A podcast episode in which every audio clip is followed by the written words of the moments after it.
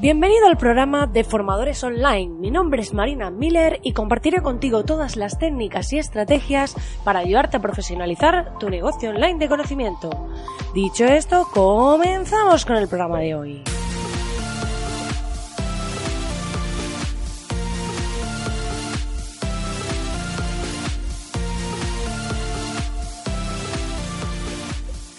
Muy buenos días, querido oyente, ¿qué tal? Estamos ya martes 4 de diciembre y hoy vengo un poco cansada porque la verdad que ayer estuve eh, impartiendo unos talleres en, en, Soria, unos talleres de formación y demás, y la verdad que pues llegué súper tarde a Madrid de vuelta y hoy me tengo, me he tenido que levantar muy temprano porque tengo una reunión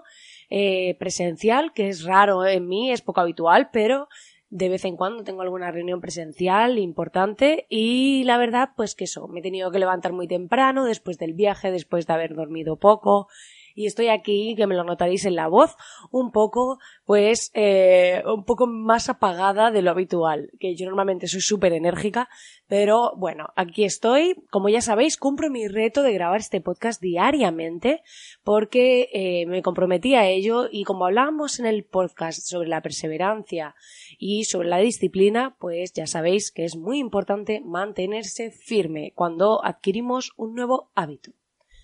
Dicho esto, ya sabes que puedes entrar en www.marinamiller.es y acceder a la masterclass gratuita sobre cómo crear tu estrategia de ventas automatizada.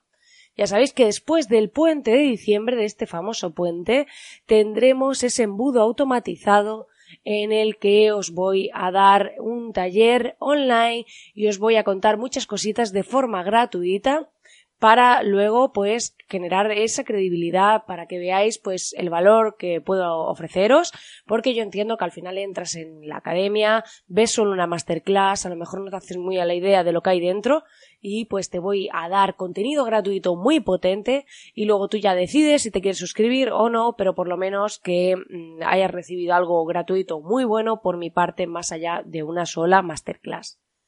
Dicho esto, hoy vamos a hablar sobre un tema interesante. Vamos a hablar sobre el tema de cómo hacer un estudio de mercado sin coste. Y es que normalmente me encuentro a muchas personas que llegan a mí y eh, a lo mejor ya van a montar un curso, ya pues tienen pensados o incluso lo han desarrollado, tienen pensado mm, pues una formación que se les ha ocurrido para hacer. ¿Y qué pasa? Que a veces, eh, bueno, la mayoría de las veces yo me planteo, digo, mmm, este tema, o sea, ¿tú sabes si hay audiencia para esto? Y es como, no, no he hecho nada. Entonces a lo mejor se me ha ocurrido un curso para madres con hijos de tres años para conseguir que coman solos. No sé, por poner algún, algún ejemplo así instantáneo. Y te das cuenta, pues que dices, bueno, habrá que ver si realmente hay gente interesada en este tema. Entonces, vamos a ver, eh, además, esta va a ser la masterclass de esta semana, pero os cuento aquí por encima cómo se hace. Eh, al final, eh, lo que vamos a hacer es utilizar dos herramientas muy útiles, gratuitas, que nos pueden servir para darnos una orientación de cómo se hace esto de cómo saber si puede haber potencial mercado. Y es, vamos a utilizar por un lado el administrador de anuncios de Facebook Ads, que lo único que tenéis que hacer es abrir vuestra cuenta de Facebook, iros a vuestro administrador de anuncios, que normalmente está en el panel de inicio entre la columna de la izquierda ahí metido en medio de todas las cosas, pero si no podéis poner en Google administrador de anuncios y cuando lleguéis pues luego se os va a abrir eh, vuestra cuenta de Facebook si estáis logueados. Entonces os va a abrir vuestro panel. Y una vez que estéis ahí, lo, lo, que vamos a hacer es como si creásemos una campaña, pero como no tenemos datos de pago ni nada y aunque los tengamos, si no la activamos, no va a empezar a cobrarnos. Entonces lo que vamos a hacer es irnos a crear una campaña, le vamos a decir el objetivo de la campaña, eso nos va a igual y luego vamos a ir, eh, las campañas tienen como tres partes. Una, crear campaña, otro grupo de anuncios que es el segmento de personas al que nos dirigimos y luego los anuncios, ¿vale? Entonces lo que vamos a hacer es en el gestor, eh, en el grupo de anuncios, vamos a crear la campaña, le ponemos lo que queramos, pasamos al siguiente paso de grupo de anuncios y ahí vamos a empezar a segmentar por personas que sean como el público que nosotros tenemos pensado. Por ejemplo, en este caso diríamos, pues queremos saber madres en España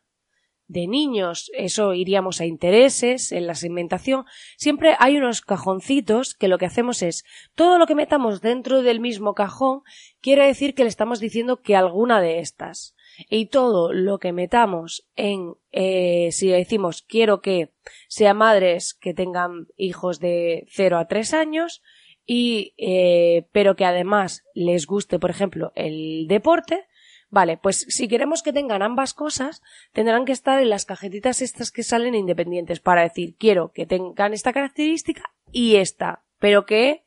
tengan las dos. Y si lo metemos dentro de la misma cajita, lo que va a hacer que cuando sale una nueva cajita es cuando le vamos a añadir más intereses, ¿vale? O sea, añadir, em, acotar público.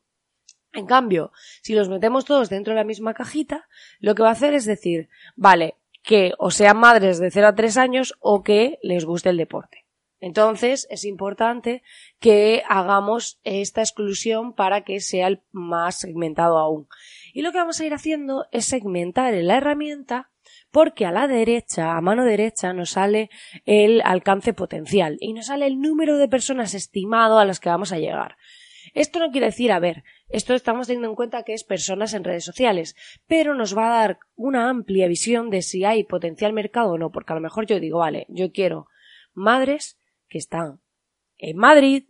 que tienen esta edad de cero con hijos de 0 a 3 años y que son veganas o que se han interesado por temas veganos y a lo mejor me aparecen 2.000 personas. Pues tú puedes decir, bueno, hay 2.000 personas. 2.000 personas sería un público muy reducido porque mm, realmente pensad que si de cada, la tasa de conversión media en online es de un 1%, si de cada 100 personas nos compra una como, como base, ¿no? Como media,